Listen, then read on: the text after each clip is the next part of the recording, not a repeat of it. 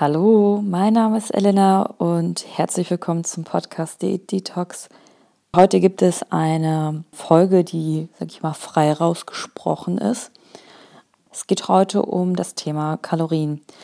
Wenn man sich sehr viele Gedanken über Ernährung macht und auch die intuitive Ernährung, dann ist eine Sache auf jeden Fall nicht gegeben und das ist das Kalorienzählen. Und ich bin sehr froh, dass ich nicht mehr in diesem Kalorienzähl Zwang drin bin, denn es bringt im Grunde nichts. Dazu wollte ich euch mal an meinen Gedanken teilhaben lassen und ich habe gestern schon oder heute, wenn ihr es hört, es ist dann gestern, einmal ja meine alte Nährwerttabelle rausgesucht und das ist so das klassische Handwerkszeug einer Ernährungsberatung oder einer Ernährungsberaterin, Berater. Anhand dessen werden alle Ernährungspläne geschrieben. Sinn ist es, man sagt ja immer so, im Schnitt, eine Frau hatte durchschnittlich einen Bedarf von 2000 Kilokalorien. Dieser Wert unterscheidet sich natürlich, das erfährt man ja auch, sag ich mal, im Studium oder wenn man ähm, Ernährungsberater ist, lernt man das, dass es natürlich von verschiedenen Faktoren abhängt, wie groß du bist, wie, wie sportlich aktiv du bist, was für einen Job du hast. Aber meistens pegelt sich dieser Wert, je nachdem, eigentlich kann man echt gut sagen, so 2000 Kilokalorien, das ist so für eine normale Frau mit einem normalen äh, Verhalten, sag ich mal, angemessen. Und aufgrund dessen wird wiederum dann auch die Ernährungspläne gestaltet. Also wie du, was du morgens zu essen hast, was du mittags zu essen hast, was du abends zu essen hast und auch deine Snacks. Deine Snacks und Mahlzeiten dürfen nur Kalorien XY haben, damit du nicht über deine 2000, also über deinen Bedarf kommst. Also diese 2000 Kalorien. Und wenn du natürlich abnehmen möchtest, dann ist es doch ganz einfach bleib unter den 2000, dann nimmst du ab. Das ist immer so die simple Rechnung, die tatsächlich nicht wirklich stimmt. Wenn Kalorien zählen der heilige Gral des Abnehmens wäre, ja, warum sind wir denn nicht alle schlank? Warum alle Menschen wissen das doch? Alle Menschen wissen, dass man Kalorien zählen muss und dann funktioniert das auch angeblich alles, ja? Oder man muss unter seinem Bedarf sein.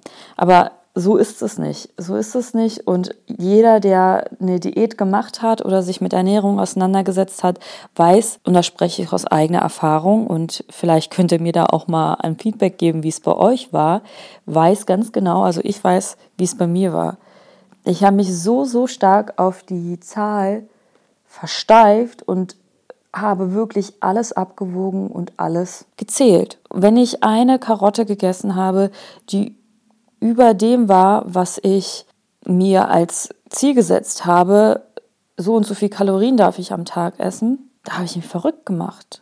Und da musste auch alles abgewogen werden. Bei, bei manchen Menschen ist es natürlich nicht so stark ausgeprägt und bei, bei mir war es aber sehr stark ausgeprägt und ich kenne auch einige, bei denen es genauso ist. Was natürlich aber sehr problematisch ist, kommt jetzt und das möchte ich auch mit euch teilen. Das war mir in meiner im Studium hat uns das keiner erzählt, woher, sage ich mal, dieser Ansatz der Kalorie, dieser Messeinheit eigentlich kommt.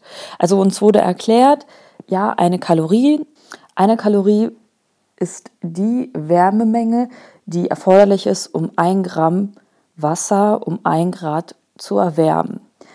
Das ist etwas, was wir im Studium gelernt haben und dass Proteine und Kohlenhydrate 4 Kilokalorien enthalten und Fett ungefähr 9 Kilokalorien pro Gramm jeweils.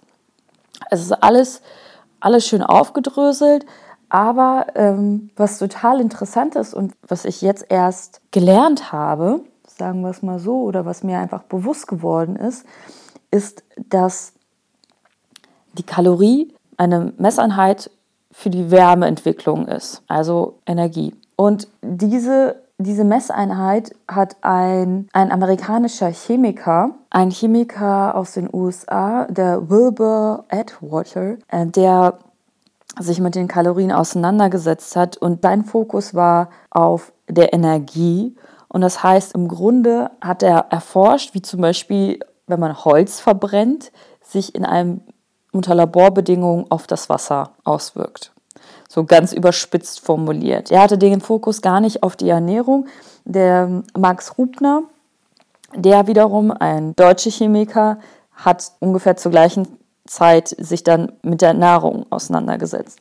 Und was hat man gemacht? Man hat verschiedene Nahrungsmittel dann in ein Gerät gegeben.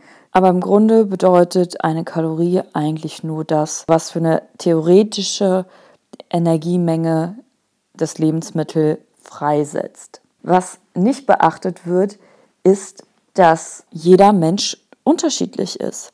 Jeder Mensch hat einen anderen Stoffwechsel, andere Genetik, eine andere Darmflora-Zusammensetzung, eine unterschiedliche Darmlänge und jedes Lebensmittel, auch wenn es gleiche, die gleiche Kalorienanzahl hat, eine Cola hat 100 Kalorien und ein Apfel hätte es theoretisch auch. Ich weiß die Kalorien nicht mehr ganz genau, deswegen das nur als Beispiel. Dann verhält sich das natürlich auch unterschiedlich im Körper.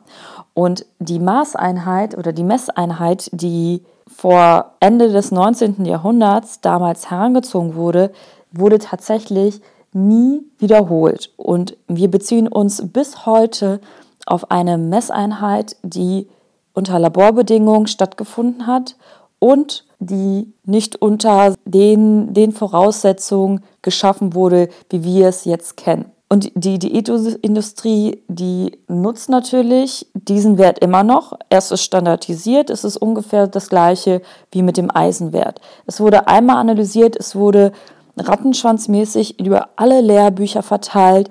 Es wurde beigebracht, in Spinat ist viel Eisen drin. Dementsprechend muss viel Spinat gegessen werden. Aber es handelte sich um einen Fehler und bis man dahinter gekommen ist, hat es Jahre gedauert oder Jahrzehnte.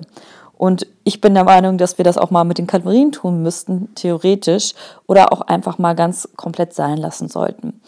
Denn es ist auch so, ich hatte ja kurz gerade erwähnt, dass die Lebensmittel unterschiedlich zusammengesetzt sind. Wir beziehen ja uns auch auf ganz stark auf die Lebensmittelangaben auf den Verpackungen. Da verrate ich ein ganz kleines Geheimnis. Ich habe ähm, nicht nur in Ernährungsberatung gearbeitet, ich habe auch für ein Unternehmen gearbeitet, wo ich, also in der Lebensmittelindustrie, und dementsprechend habe ich auch Nährwerte kalkuliert für Verpackungen. Und ich habe meine alte Nährwerttabelle rausgeholt und mir ist nochmal bewusst geworden, wie ich diese Nährwerte berechnet habe. Und genauso tut es auch der Ernährungsberaterin. Also daran, einer Methode, sagen wir mal rein fachlich gesehen, war nichts falsch. Aber wenn man sich den Hintergrund der Kalorie anguckt, also was ich gerade erklärt habe, dann sind das total schwammige Angaben, ungenaue Angaben, denn es ist so, wie gesagt, nicht nur das Lebensmittel, die unterschiedliche Zusammensetzung der Lebensmittel, also mein Beispiel mit der Cola und dem Apfel, werden komplett unterschiedlich verstoffwechselt, vom Lebensmittel her gesehen. Es ist aber auch so, dass sich je nach Lebensmittel unterscheidet sich das auch in der Kalorienangabe, ob du es als Rohware nimmst, ob es zerkleinert ist, zum Beispiel, ich denke gerade an eine Karotte. Eine Karotte kannst du in einem Lebensmittel zusetzen oder in einem Fertiggericht haben, was in einem Stück ist oder Stückchen. Oder es kann püriert sein. Und schon alleine dieser Faktor verändert den Kaloriengehalt. Oder auch, sind die Karotten frisch oder sind die Karotten gekocht? Klar, wenn man die Karotten kocht, sind die weicher und der Darm ist es einfacher, darauf zuzugreifen. Also diese Angaben, die man auf den Verpackungen von Lebensmitteln findet, sind extrem ungenau und ich habe mich dazu für die Folge etwas vorbereitet und habe je nach Quelle wird gesagt, dass diese Nährwertangaben, dass sie sich um 8 bis 70 Prozent von dem richtigen Wert, Kalorienwert unterscheiden. Da ist so eine große und große Spannbreite an dem, was da wirklich enthalten ist. Das müsst ihr euch mal auf der Zunge zergehen lassen. Wir sind erstmal von der Lebensmittelindustrie. Es ist Pflicht, dass Nährwerte auf den Produkten sind, die aber tatsächlich so fehlerhaft sind, weil schon, wie gesagt, einmal die Konsistenz, ist das Produkt gekocht? Ist es ungekocht?